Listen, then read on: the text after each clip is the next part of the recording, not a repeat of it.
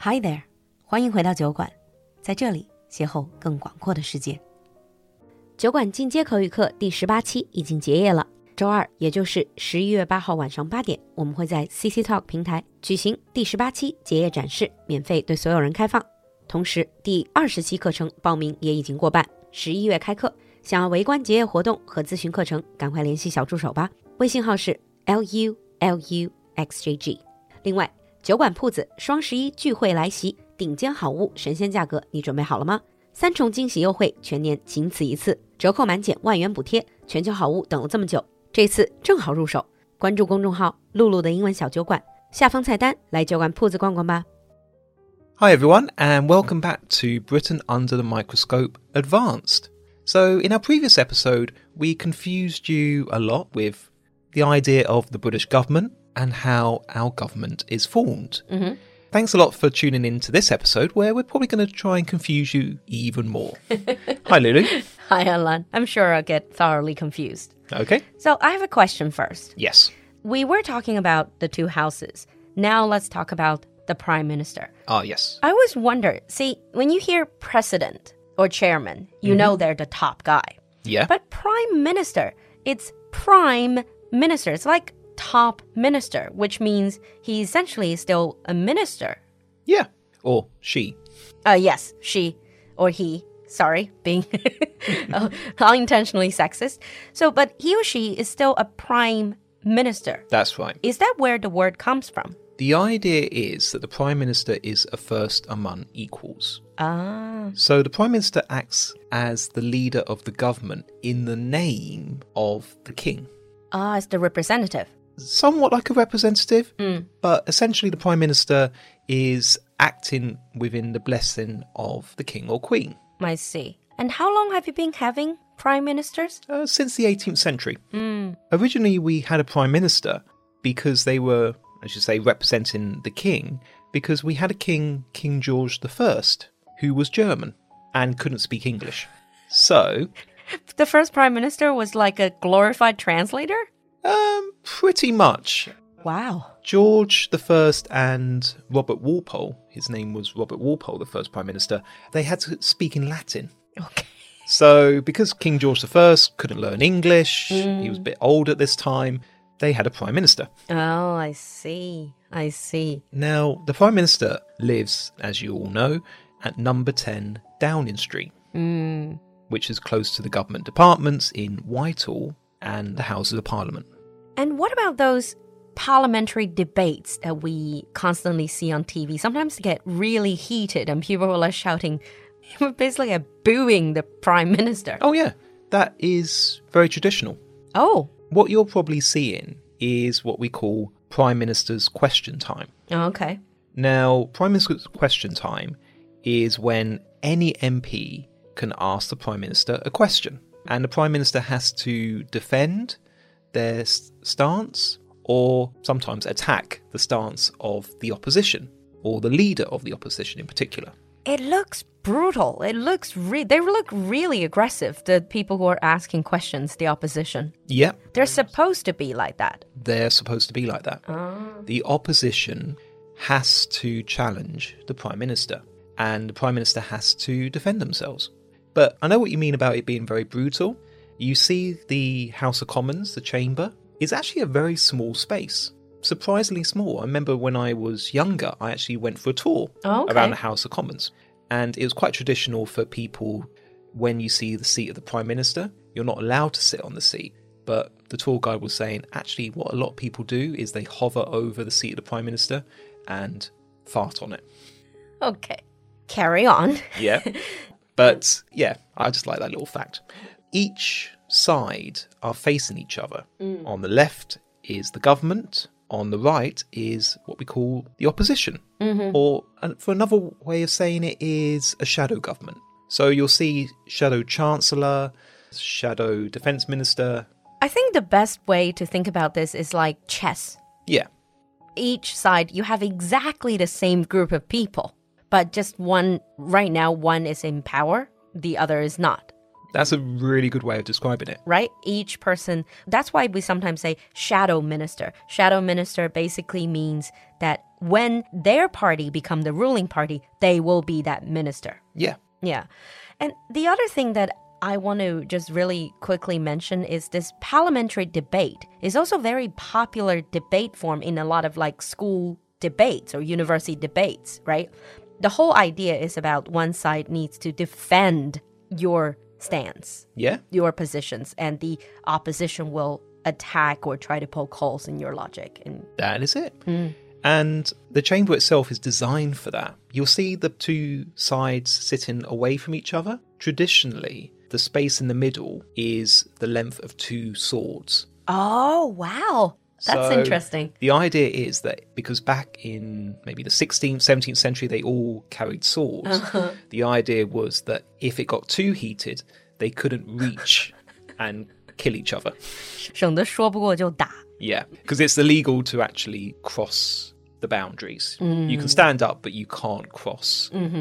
okay so enough about that fight in the chamber of uh, house of commons let's talk about the political parties Yeah, because we were talking about you know the ruling party and the opposition party Yeah. but there are more than two parties in the uk There are three main political parties throughout the UK. If we talk about Scotland, Wales, there's one or two additional parties, but for our purposes, there are three main political parties the Conservatives, or Tories. 这个是保守党，或者也叫托利党。The Tories is an old name. Tory is an old name, it's actually originally an insult. You have Labour Okay. and the Liberal Democrats. Labor 就是工党, Liberal Democrat or Lib Dem, you Yeah. call it, 是自由民主党. But really the two that holds most of the supports or most of the power would be conservatives and labor. That's right. So the Conservatives are the centre right party. So traditionally, they focus more on the economy, lower taxation, and are seen as more traditional. Can I just ask, is there a perception that people who are richer, who have more money, have more properties, they tend to vote for the conservatives? Well, yeah. Traditionally, older people vote for Conservatives because they do stand for more the economy and lower taxation and economic growth, so on and so forth. 更多是有产阶级这种。Oh. Yeah. 啊。 Whereas Labour are what we call the centre left party. They're more focused on welfare, public spending, higher taxation, and traditionally younger people and working class people vote for Labour. Well, it's all in the name, isn't it? Labor Party. Well, yeah. Hmm, 嗯，听这个名字有工党。What about Lib Dem? Well, what about them? Are they just like center? They're just centre. The Lib Dems, they haven't been in power now for over 100 years. They're more focused on reform and they're generally seen as more pro Europe. Okay. Traditionally, middle class people vote for Lib Dems, but the size of the vote is actually very small. I think Lib Dem, what I've heard is basically they were only really mentioned in like coalition government. Well, yeah. And because of how badly, really, they performed or how badly they were perceived, that meant that the size of their vote was reduced even more because they were seen as too close to the Conservatives. So what is a coalition government? Is when conservatives and labor they don't get enough votes, then there's a Yeah, this sometimes happens. It's when one side doesn't get sufficient enough votes to form a government. Mhm. And that does sometimes happen because in Parliament, every MP has a vote. And generally, they vote supporting their party. Sometimes they don't, Okay. which is, and that's called a backbench revolt. Ah, I see. Okay. And earlier on, you mentioned that so these three parties are when you're talking about so things in general, but now Scotland, that's a whole other issue. I think there's a something called SNP, Scottish National Party. Yes, Scotland has its own parliament, same as Wales. And in Scotland, they're dominated by the SNP. Now, the SNP are very much pro independence from the UK. Oh, they want to vote themselves out. Yeah. So they held a referendum in 2014, and Scotland narrowly agreed to remain part of the UK. Now, the SNP and generally Scotland has always been seen as against the Conservatives. Traditionally, they were more Labour. But they also participate in the general election. Oh, yeah. They're running. Ah. Yeah, they do. Which has made things a little bit more complicated. Yeah. What if, I know it's a very unlikely situation, but what if SMP actually gets the majority vote? They've been getting a majority vote for almost 20 years now. No, I mean getting the majority vote from all over the Oh. UK. To be honest, that can't happen um, simply because England is much bigger. There's more constituencies in England and also Wales, and I don't think many English people are going to be voting for, for the, s- Ah. SMP. for the SNP. Uh, it's mostly people living in Scotland. That's right. Okay, let's not get into that because that is a whole complex issue. In the future, we can set aside an episode talking about Scotland. Yeah, of course. But what are some of the main issues that these parties have been focusing on or been divisive on? Because, you know, we talked with James before, and in America, you always see Democrats and Republicans, they will differ on some major issues. Yeah. I would say the main issue that's still dominating the British political landscape is Brexit. But it's already happened. It's already happened, but we're now feeling the effects of Brexit. So, Labour and also a lot of Conservatives were pro Europe, and there are still quite a few Conservatives who are quite anti Europe and pro Brexit. But the problem is that because it was so divisive, I don't think we really have completely recovered from it.